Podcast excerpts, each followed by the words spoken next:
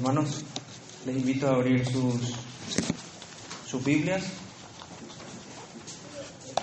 en Colosenses, la carta del apóstol Pablo a los Colosenses, en el capítulo 2. Vamos a estar estudiando los versículos 13 al 15. Colosenses capítulo 2, versículos 13 al 15. Y a vosotros, estando muertos en pecados y en la incircuncisión de vuestra carne, os dio vida juntamente con Él, perdonándoos todos los pecados, anulando el acta de los decretos que había contra vosotros, que nos era contraria, quitándola del medio y clavándola en la cruz. Y despojando a los principados y a las potestades, los exhibió públicamente, triunfando sobre ellos en la cruz. Amén.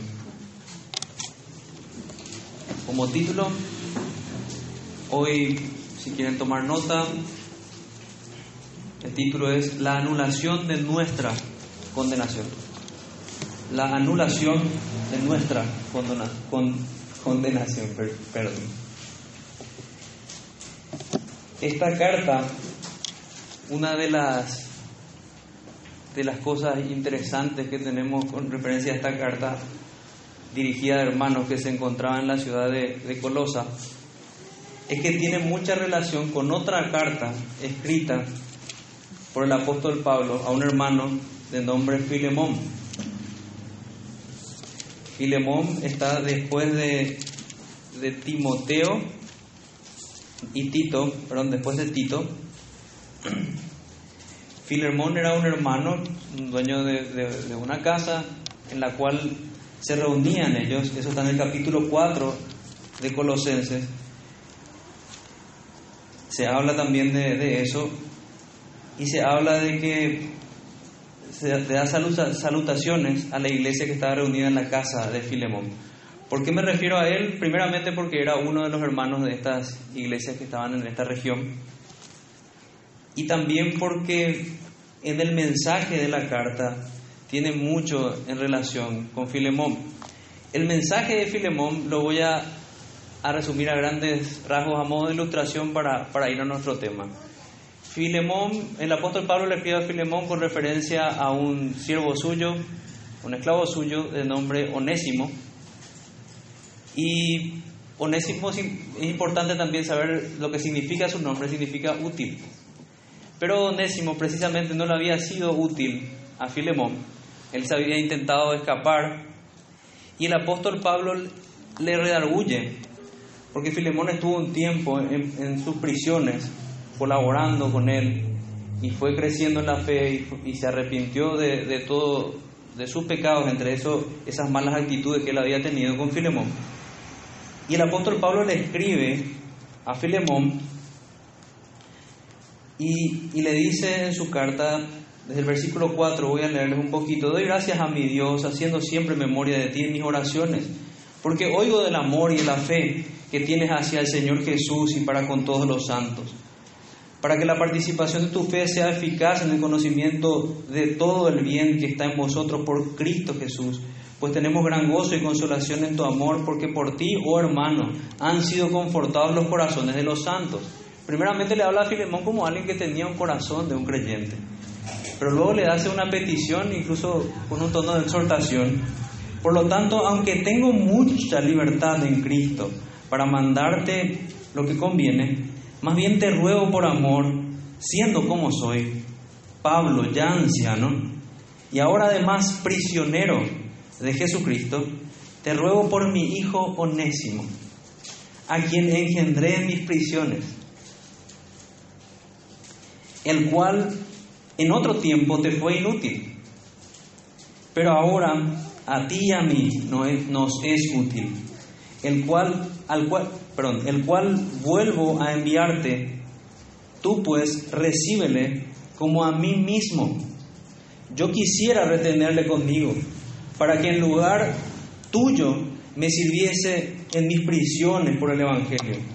Pero nada quise hacer sin tu consentimiento, para que tu favor no fuese como de necesidad, sino voluntario, porque quizá para esto se apartó de ti por un tiempo, para que le recibieses para siempre. No llamas como esclavo, sino más, no llamas como esclavo, perdón, como hermano amado, mayormente para mí, pero cuanto más para ti, tanto en la carne como en el Señor. Así que, si me tienes por compañero, recíbele como a mí mismo. Y si en algo te dañó o te debe, ponlo en mi cuenta. Yo, Pablo, lo escribo de mi mano. Yo lo pagaré, por no decirte que aún tú mismo te me debes también. Y hasta ahí vamos a leer ese énfasis, es interesante. Él le dice, si en algo te falló, si en algo te dañó, yo lo pagaré. Recibirle como a mí mismo. Y yo, Pablo, escribo esto de mi propia mano, yo lo pagaré. Van a ver la relación cuando estudiemos nuestro pasaje. Vayamos de vuelta entonces a, a Colosenses. Me parece muy interesante tener eso en mente. Lo que vamos a estar estudiando es de esta condena de muerte en nuestra contra, que ha sido anulada en virtud de la muerte de otra persona. Fuimos absueltos de manera justa, pero porque otro tomó el veneno de nuestra copa. Solemos, podemos ver una imagen. Otra sería porque otro recibió una inyección mortal en nuestro lugar. Otro fue quien recibió todas las descargas de la ira de Dios. Y esas son todas imágenes que nosotros conocemos de ejecuciones. Pero fue exactamente eso lo que sufrió nuestro Señor Jesucristo. Y tuvo que ser así, porque la Escritura incontables veces nos dice que Dios no es un Dios que va a pasar por alto su justicia. En Daniel 6:15 dice, ningún edicto u ordenanza que el rey confirme puede ser abrogado. Esto se decía con referencia a un edicto que se había dado para que Daniel fuese entregado a un foso de leones y, este gobernante amaba a Daniel, pero no tuvo otra opción que entregar a Daniel a ese foso. Pero nuestro Señor hace aún más que eso y Él va junto a nosotros en, ese, en esa condena y nos protege. Lo mismo pasó en el caso con, con en el libro de Esther, cuando Mardoqueo hace que, el, rey Azuero firme un, edicto en el cual todos los judíos debían, morir. Este, este edicto tampoco pudo ser cambiado. Y, y, fíjense, hago este énfasis con estas historias, porque estos no eran gobernantes, no eran reyes precisamente eh, que temían a Dios, pero ellos tenían un estándar de justicia. ¿Cuánto más nuestro Señor? Azuero, lo máximo que pudo hacer por el amor que tenía por Esther, al enterarse de todo esto y por el respeto que tenía por Mardoqueo, por cómo le sirvió, fue ordenar que, el pueblo, eso pueden leerlo en Esther, se alce en armas contra esa, esa ejecución que se iba a orar contra ellos. Y finalmente hubo una victoria del pueblo en esa ocasión. Lo que nosotros vamos a ver en este pasaje de Colosenses es la victoria del Señor contra el pecado y contra esta condenación. Son ejemplos de condenación los que acabo de darles, pero así también nosotros tenemos un juicio sobre nosotros. Colosenses capítulo 2 y nuestro texto empieza y a vosotros estando muertos en pecados, muertos en pecados. Antes, hermanos, también me parece apropiado que, veamos que los destinatarios vimos que son hermanos de la región de Colosa. Entre ellos podemos ver, ya hablamos de Filemón, podemos hablar de Apia, de Arquipo, todos están también en la carta de Filemón. Hay otra hermana al final de la carta, que es de nombre Ninfas, también había una iglesia en su casa. Eso lo digo con referencia porque son personas, son hermanos a quienes se les está escribiendo esto. Las geografías eran, eran un conjunto de, de ciudades que estaban ahí muy cerca. Digamos que es como la cercanía que tenemos acá con Ñembú, eh, San Antonio o Villaliza eran ciudades muy cercanas y muy conectadas. Lo que pasaba en una ciudad, lo que afectaba a una ciudad, afectaba también a la otra. Tenemos a la Odisea muy cerca y a, la ciudad de Hierápolis. Eso lo vemos en el versículo 10. Todas eran bendecidas también con esta carta y con esta exhortación a la cual Pablo, en la cual Pablo, a, a ver, él enfrentaba dos grandes peligros con los que se encontraban estos hermanos, que nunca, otro detalle, nunca habían visto el rostro del apóstol Pablo, con excepción de estos hermanos que mencionamos. Y otros hermanos que menciona al final de la carta, como es el nombre de Tíquico, Onésimo, Epafras y Arquipo, que ya mencioné en versículos 4, 7, 9, 12 y 17. Estos hermanos no habían visto al apóstol Pablo, pero el apóstol Pablo les hace, les hace llegar el amor que tiene por ellos y por la obra del Señor en ese lugar. Y, por lo que recibía de ellos por medio de estos hermanos con quien tenía cercanía, como Tíquico, Onésimo, que eran gente que estaba, o Epafras, que estaba predicando junto con el apóstol Pablo, y se entera de algunas cuestiones que debían, debían ser tratadas en aquellas ciudades en aquella región. Y esas cuestiones tenían que ver con, como en otras cartas vemos, con, el peligro de judaizar, de establecer las leyes ceremoniales y las leyes de, Israel como, como norma para ellos. Y otro peligro también que sí se ve en, nuestro, en el principio de nuestro capítulo 2, dice, mirad que nadie, el versículo 8, Mirad que nadie os engañe por medio de filosofías y huecas sutilezas, según las tradiciones de los hombres, conforme a los rudimentos del mundo, y no según Cristo. Filosofías huecas. Rondaban por ahí filosofías huecas, algunos piensan que son filosofías mezcladas con, con el paganismo, otros incluso hablan de filosofías como pensamientos de fariseos o saduceos, incluso los esenios, que eran secciones del judaísmo que tenían ciertas desviaciones de, la fe bíblica. Entonces, ese, es nuestro contexto en el cual son dadas estas palabras. La porción que, que, tomo, que tomamos en este momento es, es el Evangelio. Otra cosa muy llamativa dentro de esta carta del apóstol Pablo, así como otras, es que él habla del Evangelio y habla del Señor Jesucristo y utiliza el Evangelio, esta presentación del Evangelio, para exhortar a los hermanos, como es en el caso de Filipenses, en el cual el, eh, el apóstol dice, haya pues en vosotros este mismo sentir que hubo en Cristo Jesús, el cual siendo en forma de Dios no estimó el ser igual a Dios como cosa que aferrarse, sino que se despojó de sí mismo. Ese tipo de cosas, ese tipo de exhortaciones, miramos a Cristo, pero también miramos que debemos esforzarnos. En esta carta, como les había leído en Filemón, hay mucho énfasis en que debemos perdonar. Es el mensaje que también se le da a Filemón.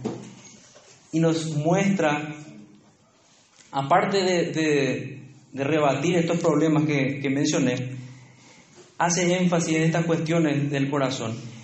Y esta manera en la cual presenta el Evangelio y a vosotros, estando muertos en pecados y en la circuncisión de vuestra carne, os dio vida juntamente con Él, perdonándoos todos los pecados, anulando el acta de los decretos que había en contra de nosotros, que nos era contraria, quitándola del medio y clavándola en la cruz, tiene mucho que ver más bien el versículo 14 con, con Onésimo.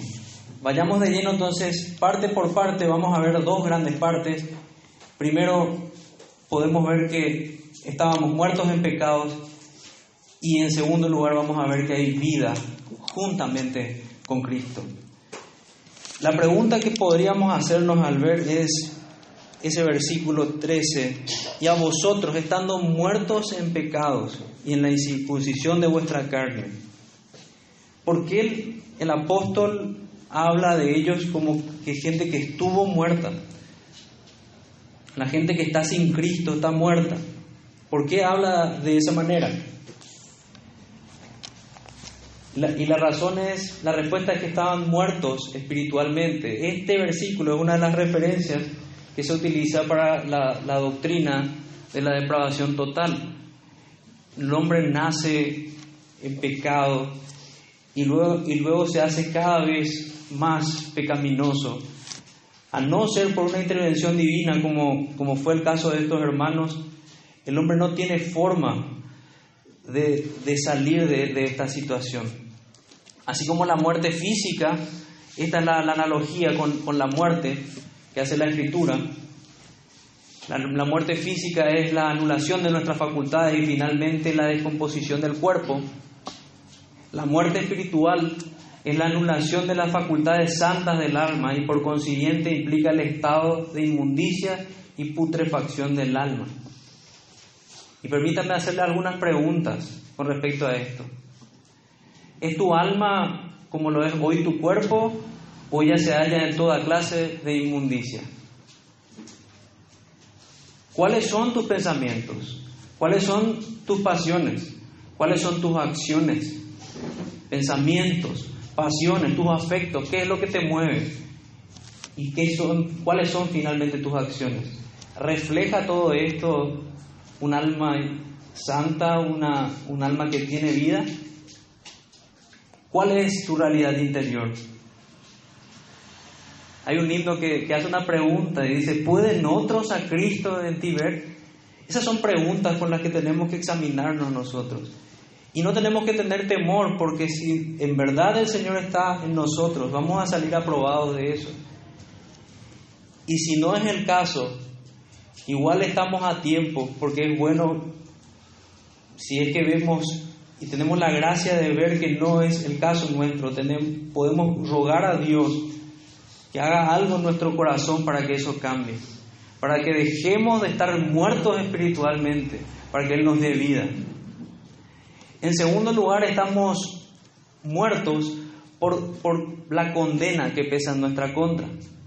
Y es la referencia que tenemos con, con el título de nuestro sermón, es una condenación que pesaba en nuestra contra. ¿Y de dónde sacamos este tipo de afirmaciones? La sacamos de Juan 3.18. Juan 3.18 dice, permítanme leerles, Juan 3.18, el que en Él cree, no es condenado. Pero el que no cree ya ha sido condenado porque no ha creído en el nombre del unigénito Hijo de Dios. Todos nosotros, por nuestro pecado, ya hemos sido condenados, a menos que estemos unidos a Cristo, allí se revierte esta condena. Y por eso que vemos que estamos muertos en este, digamos, de esta segunda manera, por la condena que pesa en nuestra contra. Eh, hay gente que dice cuando se le avecina algo mal, malo, estoy muerto, no tengo cómo salir de esto. O de alguna situación de muerte incluso ya se anticipa porque ya sabe lo que le viene. La Biblia habla de esta muerte como la muerte segunda. La muerte espiritual es con la que nace todo hombre y la muerte segunda es aquel castigo que merece todo pecador merece el, pecar contra un Dios santo, bueno, justo, misericordioso incluso y amoroso. Un Dios tan compasivo que es tratado tan vilmente por, por nosotros, sus criaturas. Entonces, esta muerte segunda sería no es nada extraño que, personas que se rebelan contra Dios, que levantan su brazo contra Dios, vayan en un rumbo decidido que toma el pecador no arrepentido. Y ese rumbo decidido, como lo describe el apóstol Pablo en Romanos, dice que atesoran, es como que tienen un cofre y, y guardan y lo abrazan, atesoran ira para el día de la ira y del santo juicio de Dios. Eso es lo que dice la Escritura. Todo aquel que no se aparta de sus pecados, todo aquel que no se aparta y no quiere hacer caso de la ley de Dios, está atesorando ira para el día de la ira. Está yendo decidido y neciamente hacia ese lugar donde ya no hay escapación, hacia ese lugar que, que muchas veces dijimos que es como el momento cuando el arca de Noé se cierra, una vez que la muerte toque nuestra puerta, ya no hay oportunidad para el arrepentimiento. El día de la revelación del justo juicio de Dios. Y fíjense la pregunta que encontramos en Nahum 1.6. ¿Quién permanecerá delante de su ira? ¿Y quién quedará en pie en el ardor de su enojo? Su ira se derrama como fuego y por él se tienden, se tienden las peñas. Nahum 1.6. Querido amigo, huye de la ira venidera, la única ciudad de refugio, el único lugar de confianza que podemos tener, que, que nos da la Biblia, nuestra roca inconmovible de los siglos, nuestra roca de la eternidad, como cantamos hoy. A Él tenemos que oír, renunciando a todas nuestras obras, renunciando a, vernos nosotros como suficientes para entrar en el cielo. No sé si alguna vez se imaginaron qué arrogante sería presentarse ante Dios y decir, Señor, estoy aquí, yo merezco estar en ese lugar, yo merezco estar en el cielo. Eso no es así. Y es terrible arrogancia. Es más, la Biblia lo que nos muestra es que, que el cristiano responde de una manera diferente. Señor, yo no merezco estar aquí. Pero por los méritos de tu Hijo y por amor de tu Hijo, yo sé que en el cumplimiento de tu promesa, todo aquel que se refugió en Él va a estar seguro en el cielo. Es la promesa del Señor. Ni el más pequeño, ni el más torpe de los creyentes se va a perder. Una fe muy pequeña es suficiente, dice la Escritura, para salvarnos.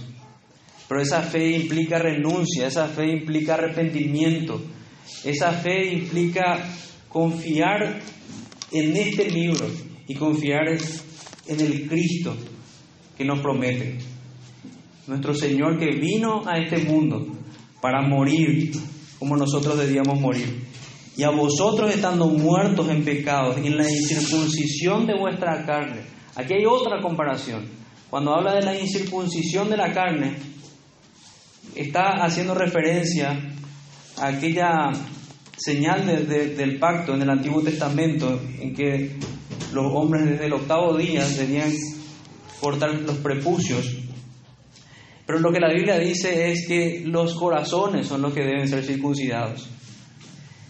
Y dice que en otro tiempo nosotros estábamos muertos y estábamos con corazones incircuncisos.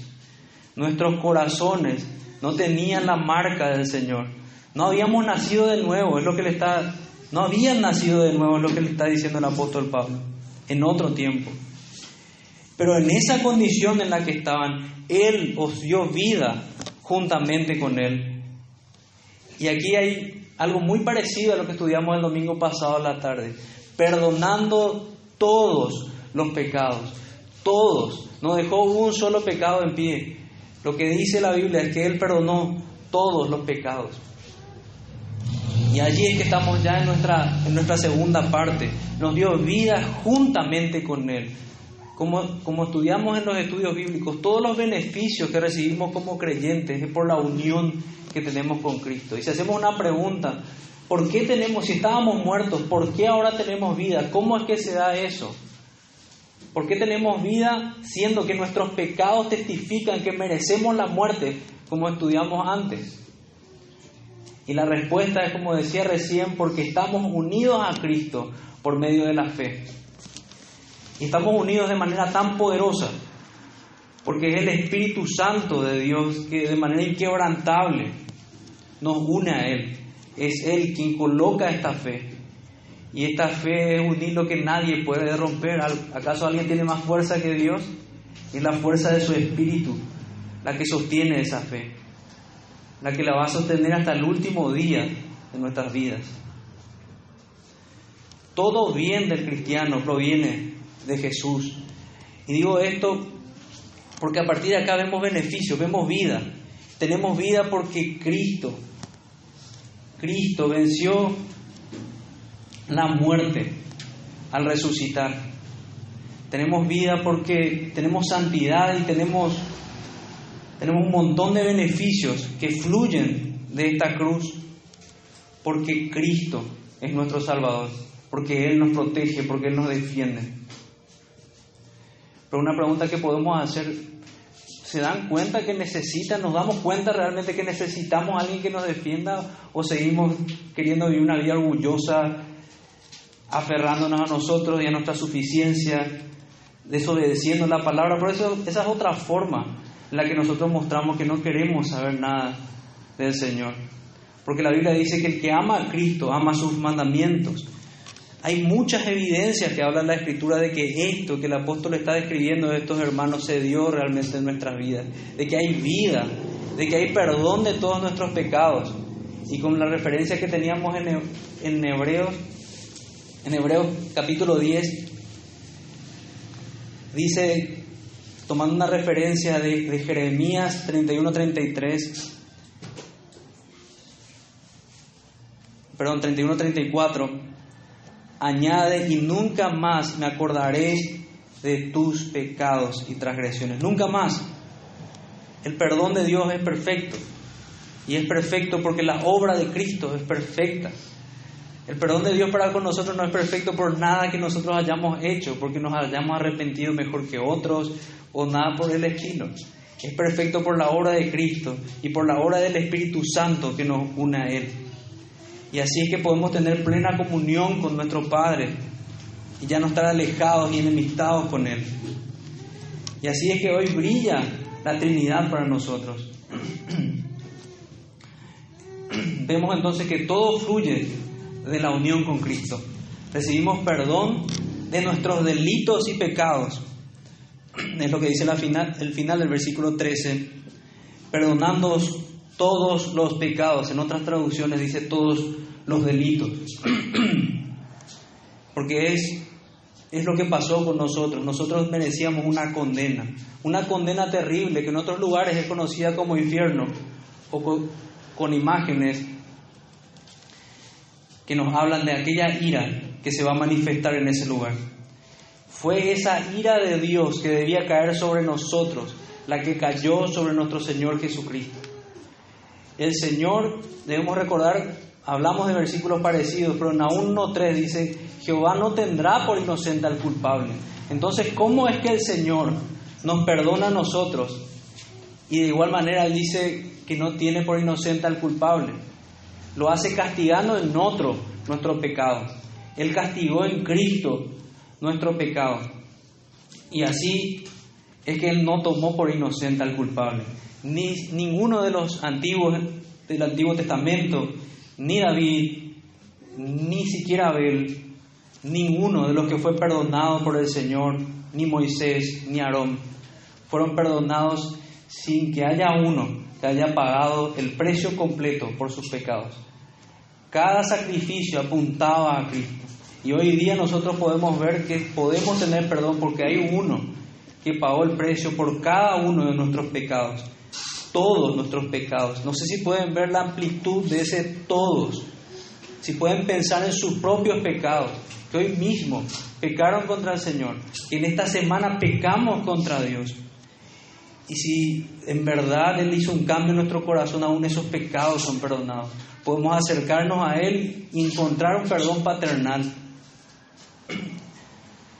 Realmente hay mucha confianza para nosotros. Luego de, de que Él cambia nuestro corazón, nos une a Él por el poder de Dios que, que obra este nuevo nacimiento y nos da esta nueva fe. Es lo que Él hace, perdona todos nuestros pecados. A la par que nos justifica, nos declara justos delante de Él, perdona todos nuestros pecados. Y aquí vamos a ver una figura para la justificación. Dice, anulando el acta de los decretos que nos era contrario. Podemos decir entonces que recibimos perdón, pero ¿cómo nos perdona? Nos perdona anulando el acta de los decretos que nos era contrario. La condena que en nuestra contra fue anulada en virtud a que otro fue condenado en nuestro lugar. No debemos olvidar eso. Nuestro pecado no fue barrido debajo de la alfombra. Nuestro pecado fue tomado delante de la mesa de Dios y fue condenado en su Hijo Jesús. El acta de los decretos es una, es una manera en la cual se referían a, documentos de crédito, documentos de deuda. Lo que nos muestra aquí la escritura es que nosotros teníamos un acta de deuda con Dios. Teníamos una deuda con el Señor. Y esa deuda con el Señor tenía en su incumplimiento una sanción, un castigo. Y ese castigo era terrible. Era el que hablamos antes en Juan 3:18. El que rehúsa creer en el Hijo ya ha sido condenado. Porque lo que debemos ver en esta parte es que es simplemente la ejecución de esa, de esa condena lo que ha sido postergada. Por eso es que aún hay personas que no están en este momento en el infierno. Jonathan Edwards predicó un sermón sobre aquel versículo que habla que a su tiempo su pie resbalará. A su tiempo eso ocurrirá con todos aquellos que no, que no se han arrepentido. Pero ya la condenación de ellos está. La ejecución de esa condena es lo que se ha dilatado. Y gloria a Dios por la paciencia de Dios, porque en otro tiempo nosotros estábamos en esa misma situación. Por eso nosotros no debemos tampoco dilatar el llamado que hace el Señor. La Biblia dice una y otra vez que hoy es el día de la salvación, hoy y no otro día. Si lo postergamos más, puede ser demasiado tarde. Por eso, como, como constantemente repetimos y repite la Escritura, arrepiéntanse, arrepiéntanse de sus pecados. Si no lo han hecho aún y si somos creyentes, sigamos haciéndolo, porque eso es evidencia de que el Señor está obrando en nuestro corazón. Este acta de los decretos, si vamos a ver de qué se trataba. Era un manuscrito, un manuscrito que se hacía con referencia a una deuda. Si se fijan en lo que leímos o recuerdan lo que leímos de Filemón, dice con mi propia mano te lo escribo, decía el apóstol Pablo. Los decretos a los que se refiere son, nos habla de la ley de Dios y la pena que merecemos es la, lo que tenemos es la necesidad de pagar la sanción correspondiente a la infracción de la ley. Y la infracción correspondiente está en Génesis capítulo 2, versículo 17. Y en Deuteronomio 30, 19. Génesis capítulo 2, versículo 17. Más del árbol de la ciencia, del bien y del mal no comerás, porque el día que él comiere ciertamente morirás. Romanos 6:23 dice que la paga del pecado es la muerte, en concordancia con lo que vemos aquí. El hombre pecó, merece la muerte. Deuteronomio 30, 19. Deuteronomio 30, 19.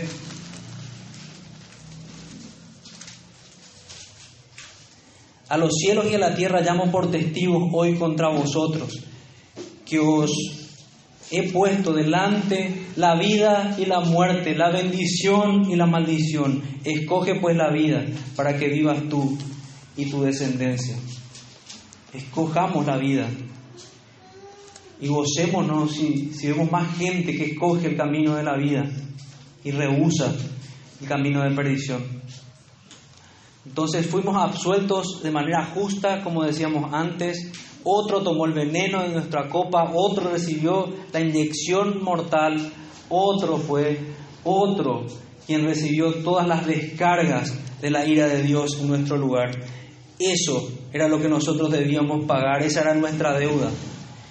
Y el Señor Jesucristo anuló esta acta de deuda y la quitó de en medio. El Señor la tenía enfrente por su obra, eso sale de en medio de los ojos de Dios. Él la clavó en la cruz. Clavó en la cruz como, como también hacen alusión antiguos métodos de cancelación de obligaciones. Se clavaban en lugares visibles. Él clavó en la cruz su victoria. Él clavó en la cruz el pago que Él hizo de esta deuda que nosotros teníamos. Él fue tratado como nosotros debíamos ser tratados. Toda la ira de Dios que debía caer en nuestro lugar cayó sobre Él. Por estas razones que dice la carta a los hebreos, que si menospreciamos una salvación tan, grande, ya no queda salvación ni perdón para los pecados, sino una horrenda expectación de fuego que consumirá a los adversarios. Debemos valorar la obra de Cristo. No debemos ser de aquellos que pisotean la sangre del pacto. Y finalmente, nuestro, nuestro pasaje termina de manera victoriosa y dice, y despojando a los principados y a las potestades, los exhibió públicamente, triunfando sobre ellos en la cruz. Y despojando a los principados y las potestades, los exhibió públicamente, triunfando sobre ellos en la cruz. Nos habla de la victoria, ya vimos la victoria del Señor sobre, sobre nuestra propia carne con la obra del nuevo nacimiento, obra que hace el Espíritu Santo. Vimos también que Él vence al mundo y nos comunica eso, la iglesia vence al mundo, porque esta exhortación que hace el apóstol Pablo se cumple en los creyentes, los cristianos miran de que nadie nos engañe por medio de filosofías y huecas sutilezas, según tradiciones de los hombres, conforme a los rudimentos del mundo y no según Cristo. No andamos conforme a los rudimentos del mundo. El Señor venció a la carne, venció al mundo y vence a Satanás y a sus huestes, porque cuando hablamos de principados hablamos de eso y de potestades. Los exhibió públicamente. Su victoria fue pública. Despojando, dice, quitó todo, todo poder que pudieran tener sobre los cristianos despojando a los principados y a las potestades, los exhibió públicamente, triunfando sobre ellos en la cruz.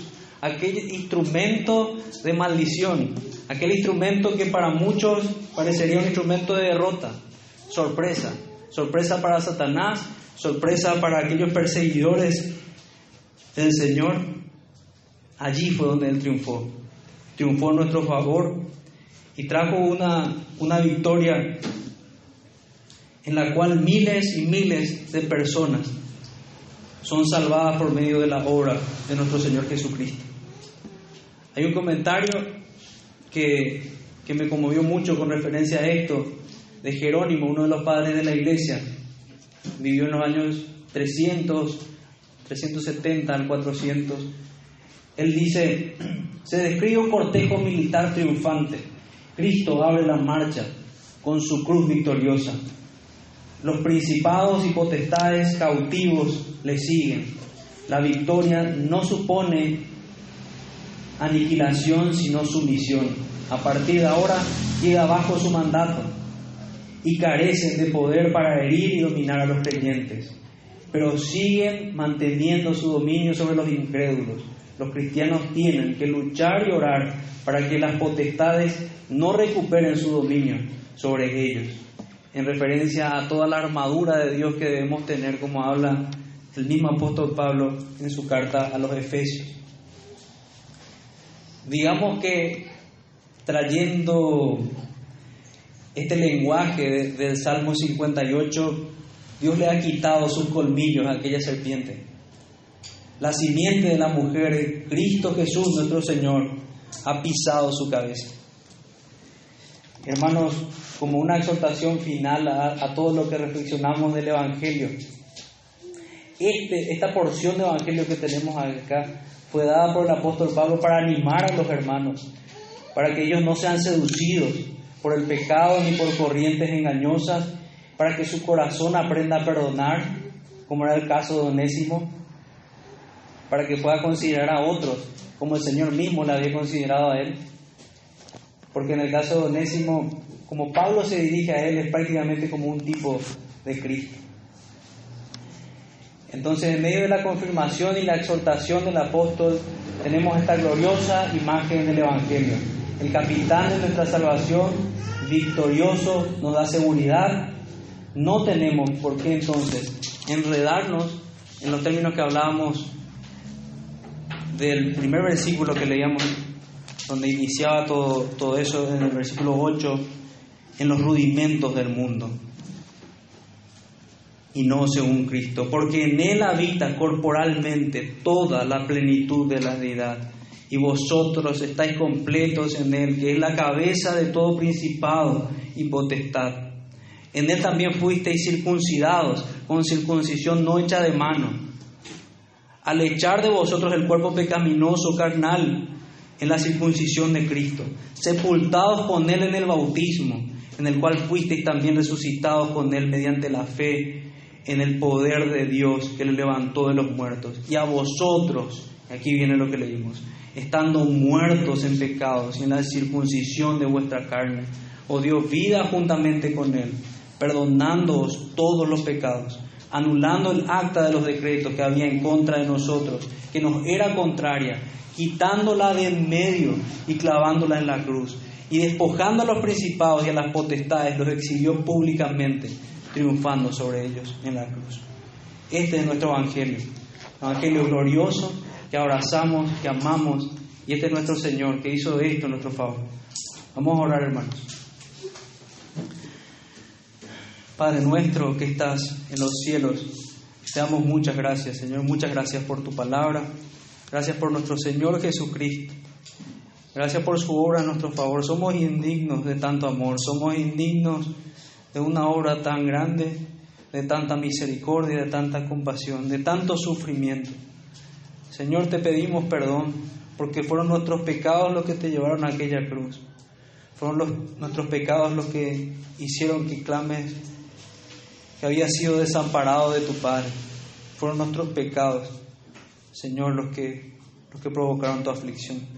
Te pedimos, Señor, que nos ayudes a ser motivo de gozo para ti nos ayudes a ser obedientes, nos ayudes a ser santos, santos y fieles, como te refieres a estos hermanos. Te pedimos, Señor, esto te rogamos en el nombre de Jesús, tu Salvador. Amén.